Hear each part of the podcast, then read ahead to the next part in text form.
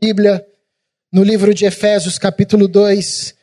Você poderá também acompanhar a leitura através da projeção do, do telão. Efésios, capítulo 2, a partir do verso 1. Um texto muito útil à reforma.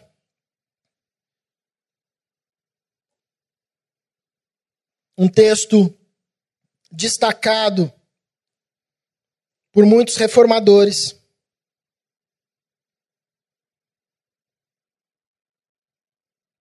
Um texto negligenciado por muitos anos e séculos na história da igreja.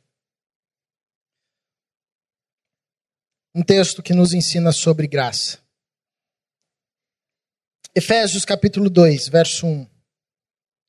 Ele vos deu vida, estando vós mortos nos vossos delitos e pecados nos quais andastes outrora, segundo o curso deste mundo, segundo o príncipe da potestade do ar, do espírito que agora atua nos filhos da desobediência, entre os quais também todos nós andamos outrora, segundo as inclinações da nossa carne, fazendo a vontade da carne e dos pensamentos, e éramos por natureza filhos da ira, como também os demais.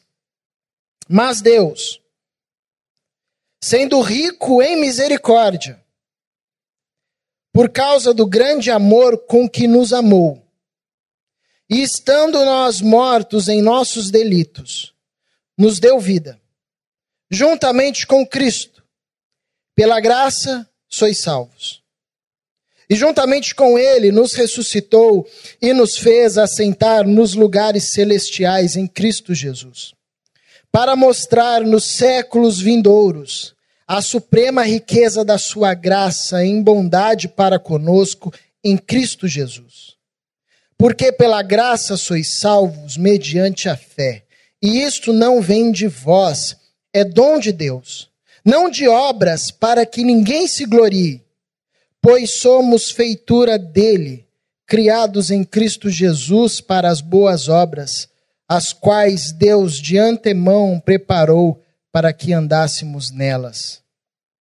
Porque pela graça sois salvos mediante a fé, e isto não vem de vós, é dom de Deus, não de obras, para que ninguém se glorie. Oremos mais uma vez. Paizinho, ilumina a nossa mente, continue a nos falar por tua graça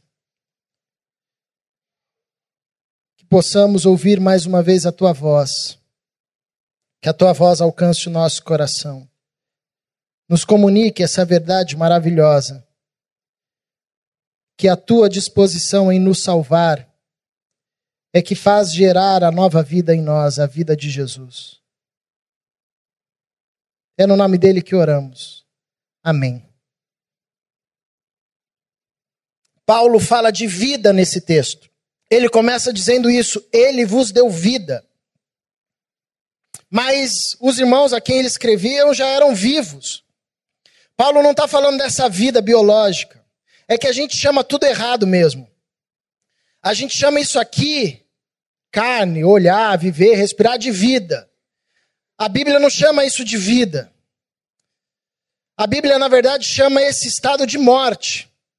Mortos em seus delitos e pecados, ou seja, mortos em uma contingência de vida muito limitada, que fica entre delitos e pecados, entre errar o alvo e entre andar em falso. Isso é um estado de morte. A Bíblia chama de vida quando o nosso espírito revive para Deus. Porque, na perspectiva da fé cristã, nós não somos apenas matéria, corpo, a nossa biologia, mas o essencial, o que nos dá vida é o nosso espírito. E quando nós nascemos, o nosso espírito nasce morto para com Deus. É por isso que antes de sermos encontrados por Deus e nos encontrarmos com Deus, nós não conseguimos é, discernir direito as coisas. Nós até conseguimos, às vezes, fazer contatos com espíritos, dependendo do ambiente onde nós estamos, mas nós não conseguimos ah, nos corresponder ou dominar isso, ou fugir disso, ou compreender isso. O nosso espírito está morto para com Deus. Nós não conseguimos nos entender essa ideia de graça, essa ideia de verdade, essa ideia de amor de Deus em Jesus Cristo. Tudo isso nos é estranho. Por mais que a gente tenha acesso às Escrituras, por mais que a gente saiba da informação técnica, mas se o nosso espírito morto estiver morto para com Deus, isso tudo para a gente não passa de informação. Isso é morte. Nós chamamos de vida, mas a Bíblia chama isso de morte. Mortos em vossos delitos e pecados e esse estado de morte é um estado marcado pelo domínio do pecado. Nós não temos domínio sobre os nossos desejos, sobre os nossos impulsos. Por isso que nós somos conduzidos nesse estado de morte, aos nossos impulsos, aos impulsos mais fortes. Não conseguimos domar sobre eles. E não existe código de moral, código de ética, código de lei que consiga ah, restringir isso. Talvez por um tempo mas uma hora ou outra esse impulso vai dominar. Nós não conseguimos ter domínio próprio porque nós estamos no estado de morte, preso num caixote ah, chamado delitos e pecados, onde nós andamos em falso ou erramos o alvo. E a nossa vida, que nós chamamos de vida, mas a Bíblia chama de morte, é esse estado. Além do mais, além de sermos dominados pelos nossos impulsos, nós somos escravos de seres dos quais nós nem conseguimos ver ou compreender. Eles nos dominam, nos conduzem a lugares que às vezes não queremos, não nos respeitam. Paulo vai chamar esses espíritos de príncipes do ar, governadores do ar, que é outro nome para demônios, que regem o nosso contexto, estado de morte. Mas esse texto é um texto onde o apóstolo está falando de vida ele começa dizendo: Deus deu a vida para vocês. Alguém poderia falar, mas a gente já estava vivo. Não, não. Isso que vocês chamam de vida é morte. Deus reviveu o espírito de vocês.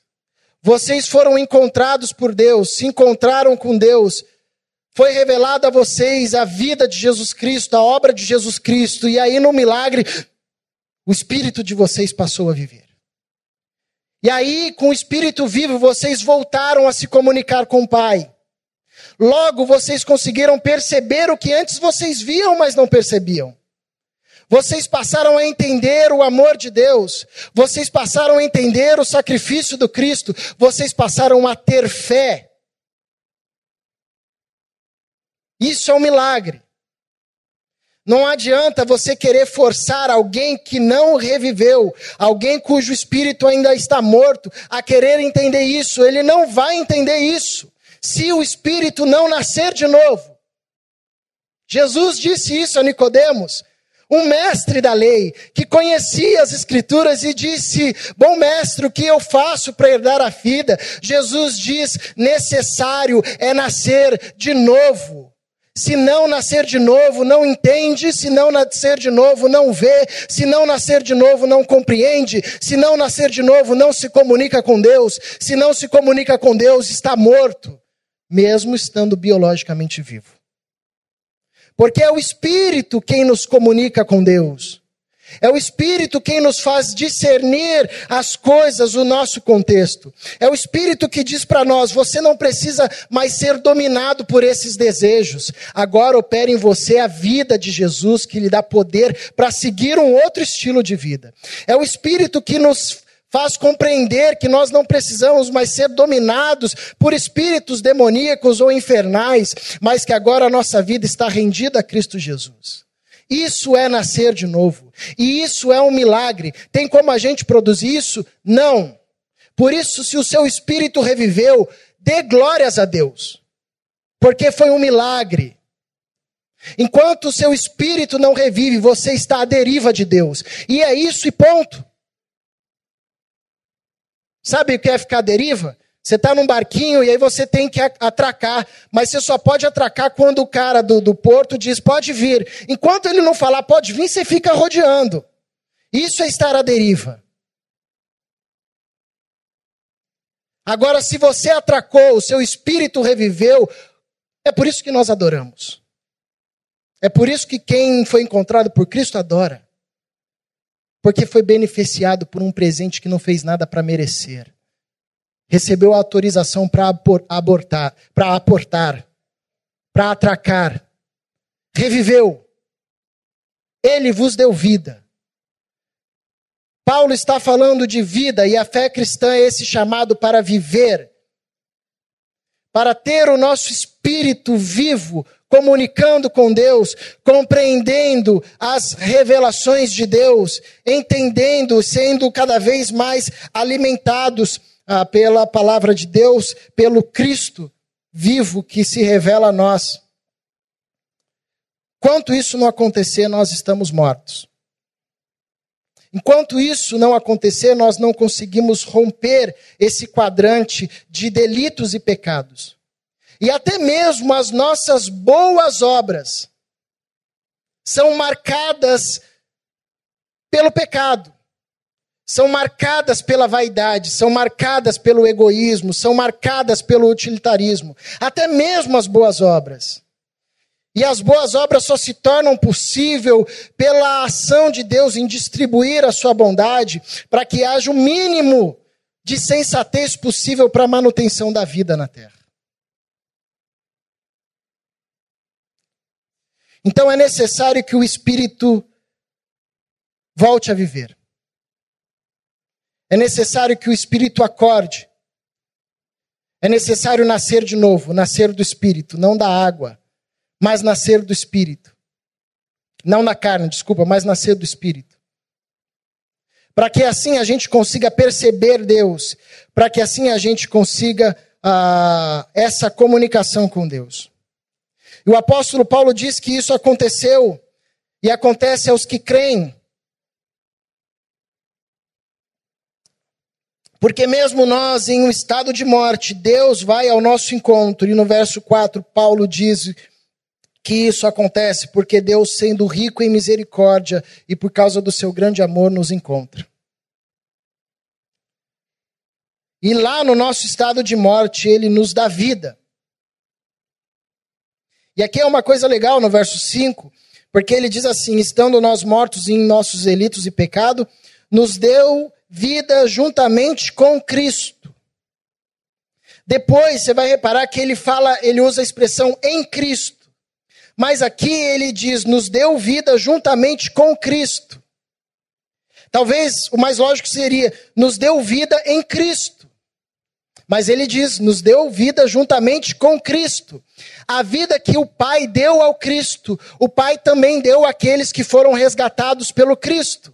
Por isso que ele vai dizer que assim como Cristo foi ressurreto dentre os mortos, nós também fomos ressurretos em Cristo dentre os mortos. Porque Deus em Cristo estava já operando naqueles que seriam salvos pelo Cristo. A mesma bênção que o Pai operou no Cristo, ele operou sobre aqueles que estavam em Cristo. Por isso o apóstolo Paulo vai dizer: nos deu vida juntamente com Cristo nos ressuscitou com Ele e nos fez assentar nos lugares celestiais em Cristo Jesus. Ou seja, nós, por causa de Cristo, fomos incluídos no mesmo pacote da bênção dele. Sabe quando você vai fazer uma conta no Spotify? Você pode fazer para você ou para sua família. Aí você fala, eu vou fazer para minha família. Ela não merece, mas eu vou colocar todo mundo. Aí você coloca todo mundo lá. Aí todo mundo entra no seu pacote. E é isso que Paulo está dizendo. Porque Jesus Cristo abriu mão do título de unigênito e abraçou o título de primogênito, Deus pôde fazer isso. Porque, porquanto o filho era chamado de unigênito, ele era o único. Quando ele abre mão e abraça o título de primogênito, ele deixa de ser o único e se transforma no primeiro de muitos irmãos, no primeiro de muitos filhos. E porque Jesus fez essa ação de abrir mão da titulação de unigênito e abraçar a titulação de primogênito, nós, pela graça de Deus, por sua rica misericórdia, por seu grande amor, fomos encontrados no nosso estado de morte, onde andávamos em delitos e pecados, e ali recebemos vida juntamente com Cristo Jesus. Pela graça sois salvos.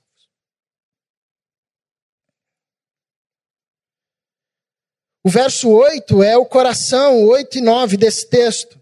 Porque Paulo vai fazer essa ênfase a partir do verso 5 da graça de Deus, na verdade, a partir do verso 4.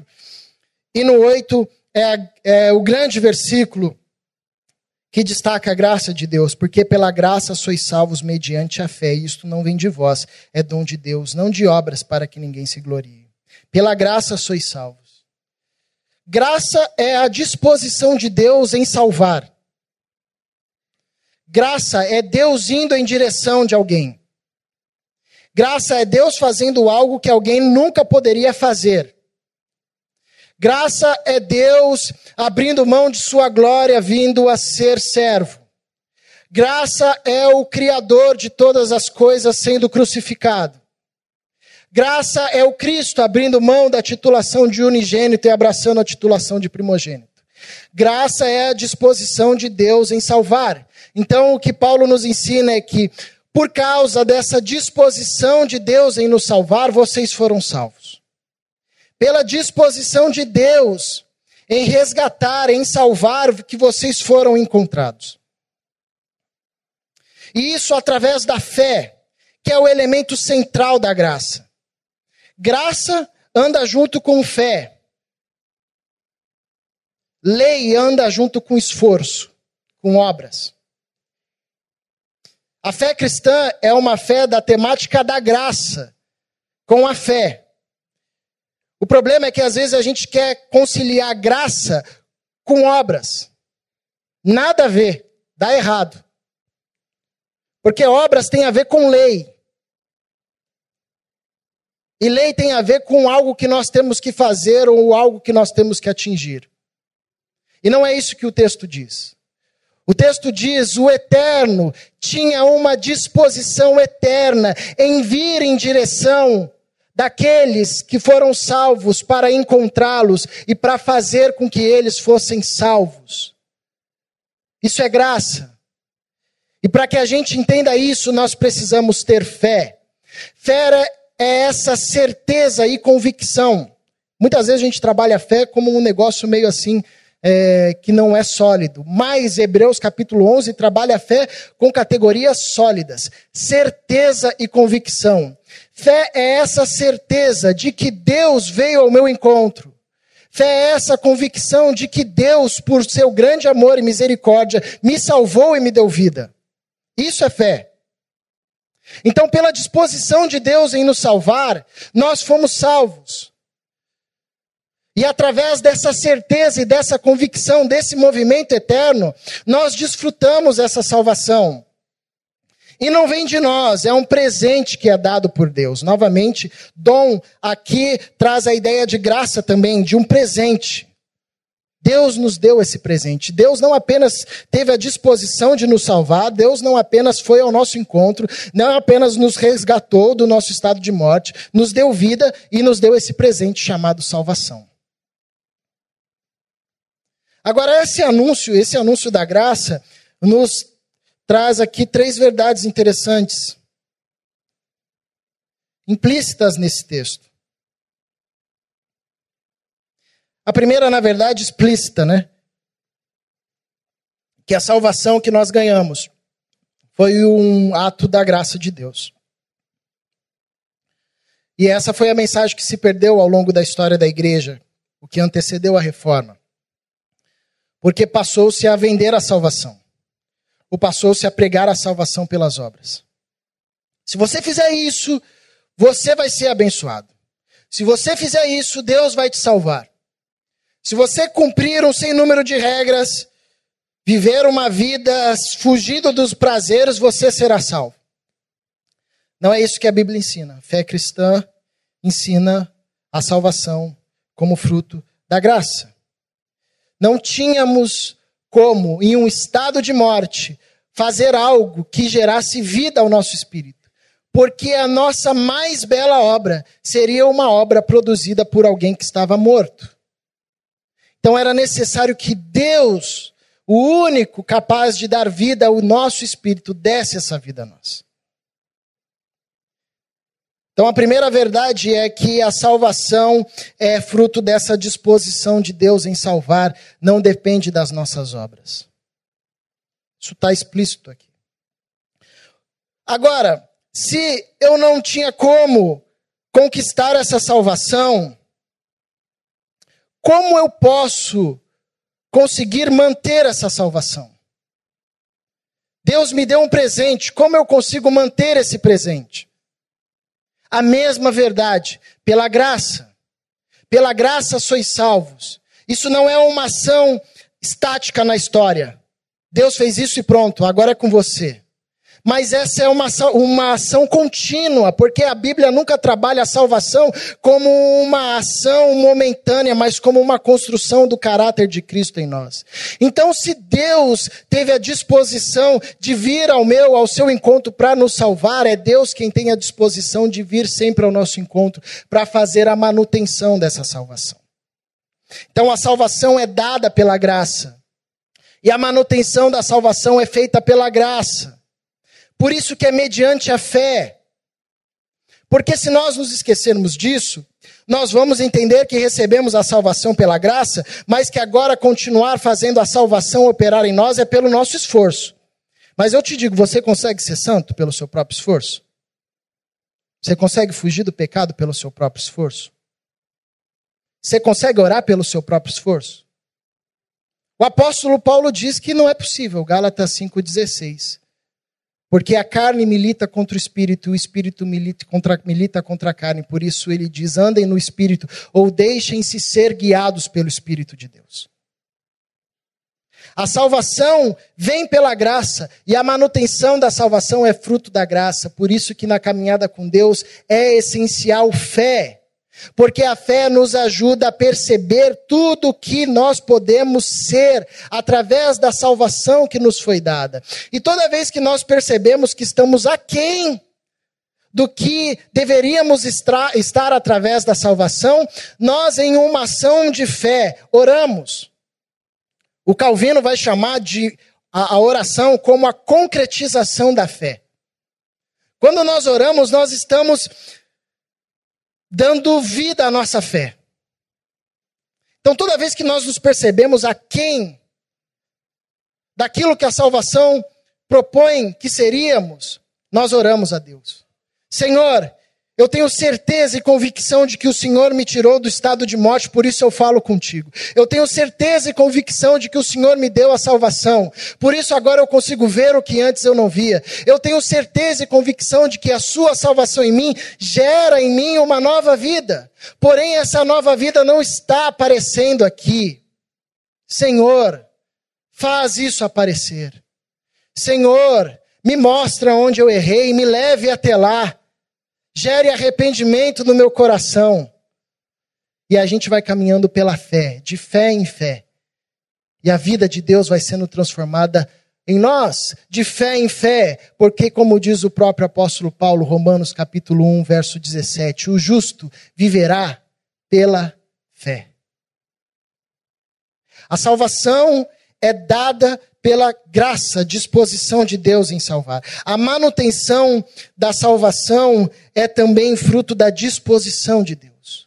Toda vez que você perceber que não está frutificando o fruto do Espírito em você, toda vez que você perceber que não está nascendo a vida do Cristo em você, que não está nascendo as evidências da nova vida em você, ore a Deus.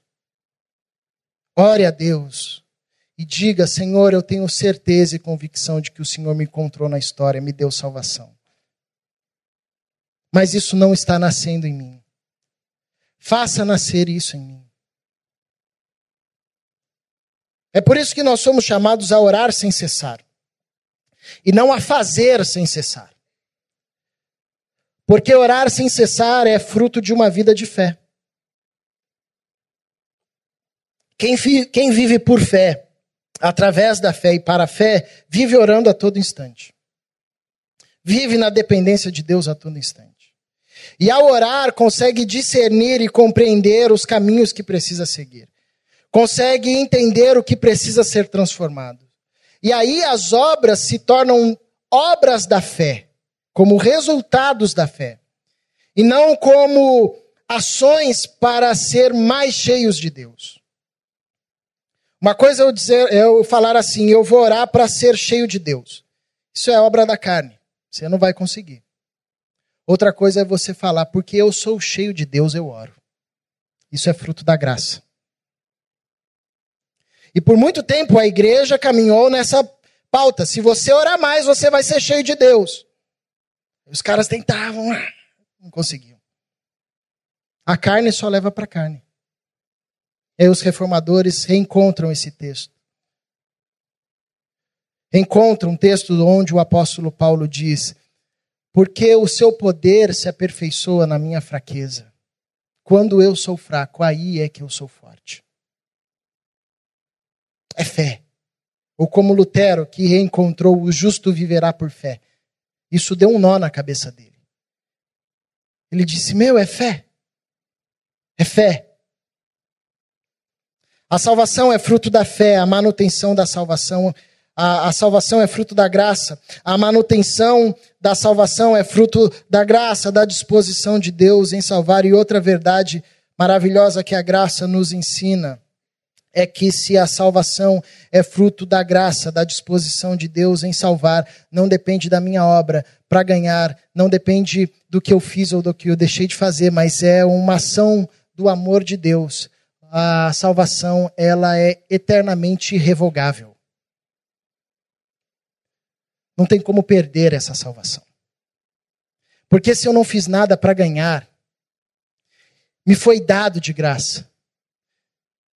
Não pode existir algo que eu deixe de fazer que me faça perder essa salvação.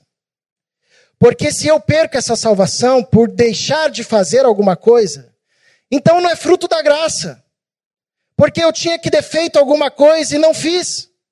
E por não ter feito isso, Deus me deu um presente lá na frente e disse: Olha, eu vou tirar de você, porque você deixou de fazer isso, hein?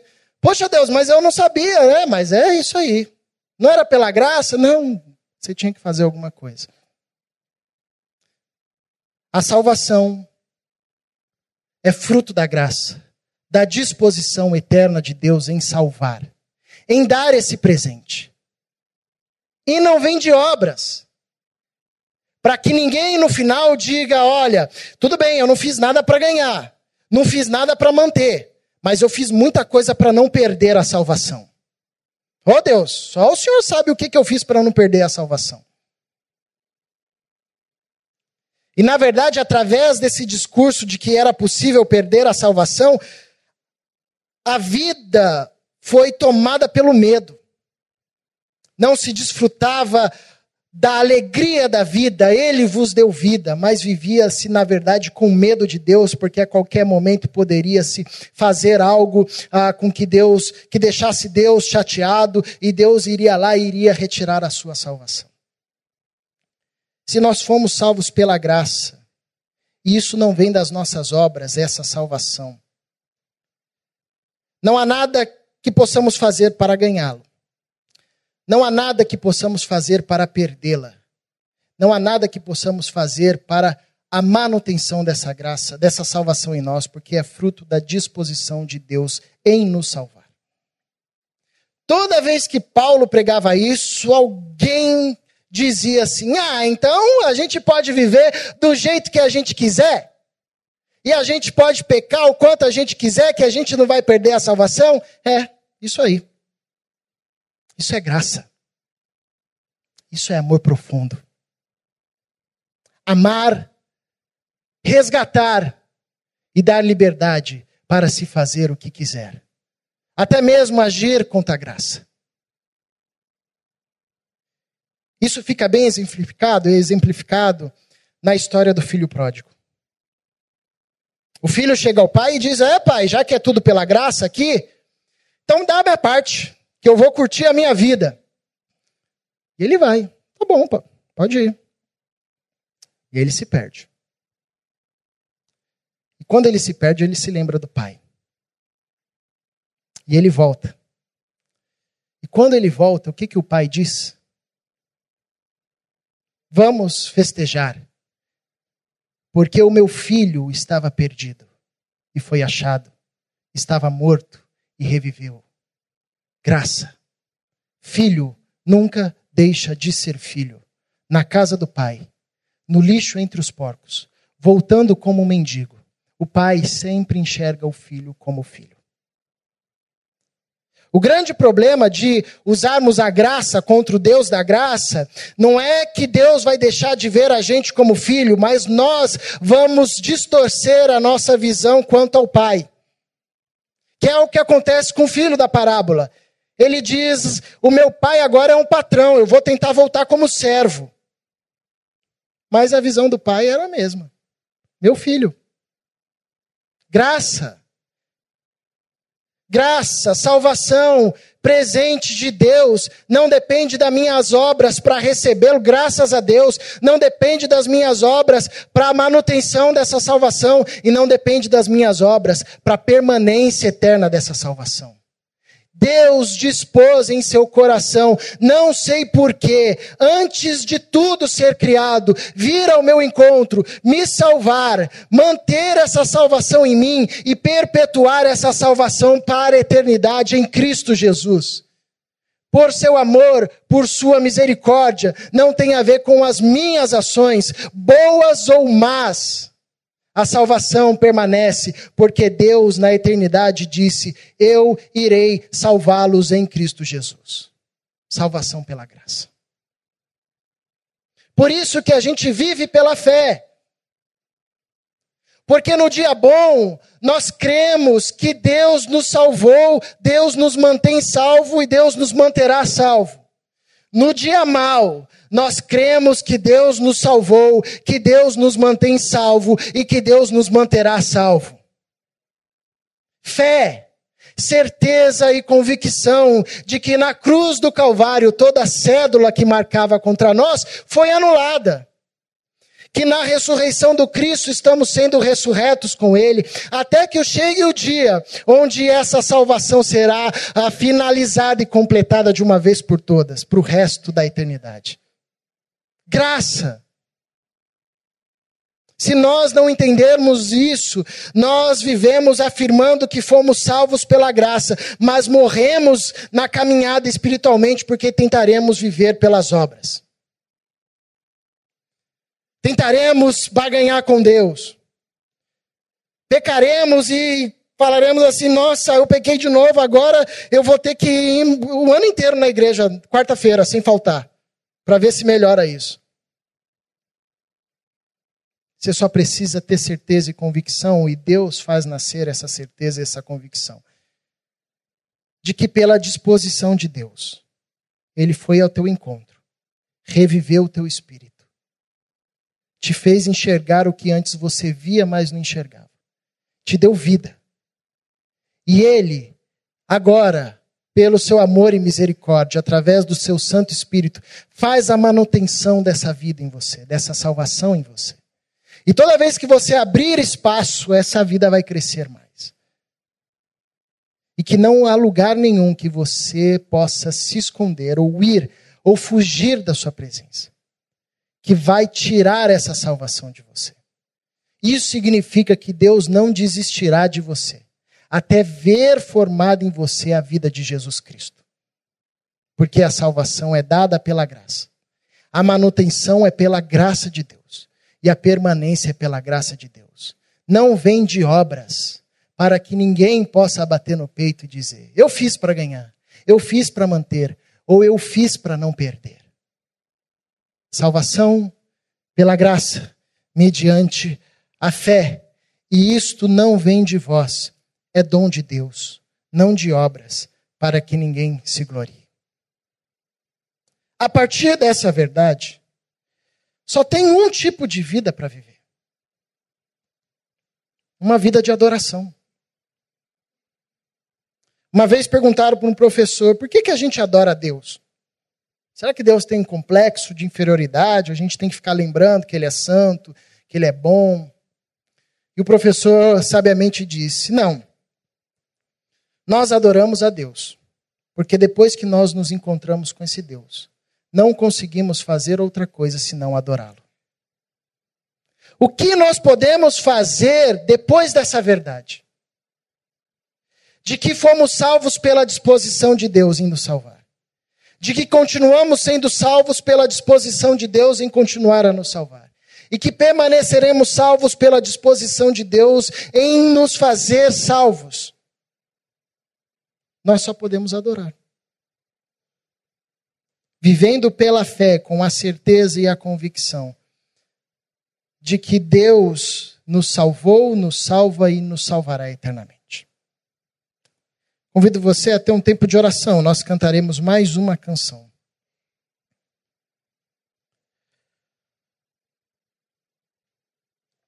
E que você responda com suas palavras a Deus a maneira como essa mensagem ecoa em você.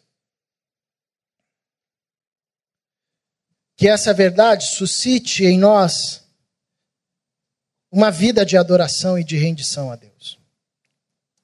Que essa verdade suscite em nós uma vida de leveza, sem medo.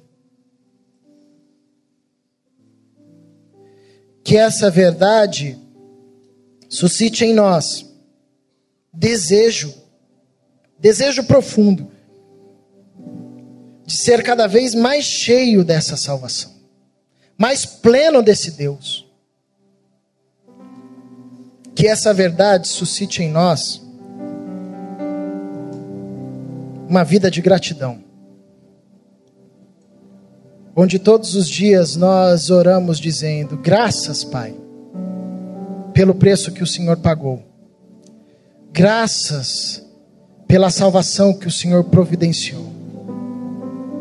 Quer seja no dia bom, quer seja no dia mau quer seja perto da casa do pai, quer seja lá no lixo com os porcos. Que o nosso coração seja inundado pela verdade de que filho é filho. Filho é filho. Filho é filho, meu irmão. Dentro de casa, fora de casa, filho é filho. E quando um pai vê um filho voltar, o pai se alegra, mesmo que o filho enxergue o pai agora como um patrão. O pai enxerga o filho como filho e diz: tragam a melhor sandália, as melhores roupas, tragam o anel, vamos fazer um churrasco porque o meu filho estava perdido e foi achado, estava morto e reviveu. Filho é filho, porque salvação é fruto da graça de Deus.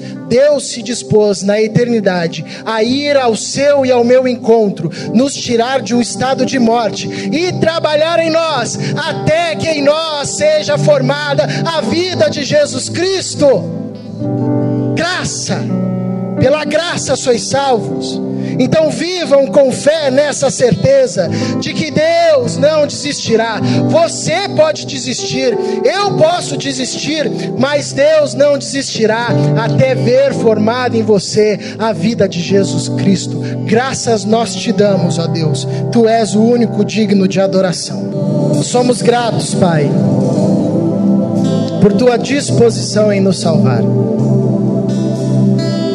Somos gratos pelos cravos nas mãos, pela coroa de espinho, pela morte, pela ressurreição, pela salvação que o Senhor nos deu, que o Senhor faz nascer e operar em nós, pela salvação que nos é garantida por Sua eterna misericórdia e amor, que movimentou Trindade em nossa direção, nos resgatando de um estado de morte, trazendo-nos a vida para a vida. Obrigado, Senhor, pois não há mérito nosso, é presente do Senhor. E pela fé que o Senhor faz crescer e encher o nosso coração, vivemos com essa certeza e essa convicção que nada, absolutamente nada, nem morte, nem presente, nem passado, nem futuro, nem principados, nem potestades, coisas do céu, da terra, nada, nada poderá nos afastar do amor de Deus que está em Cristo Jesus. Presente é graça, é Sua disposição eterna em nos salvar. Leva-nos com essa verdade no coração nos bons dias, onde a vida de Cristo irradia em nós, lembra-nos que foi pela graça. Nos maus dias, onde a carne domina o nosso pensamento, lembra-nos que é pela graça que o Senhor não desistirá de nós, até que a vida de Cristo seja manifesta plenamente em nós. Pois somos povo comprado por precioso sangue o sangue do teu filho, dispensado a nós gratuitamente, para que todo aquele que nele crê não pereça, mas tenha vida em abundância, vida eterna. Em nome de Jesus. Amém.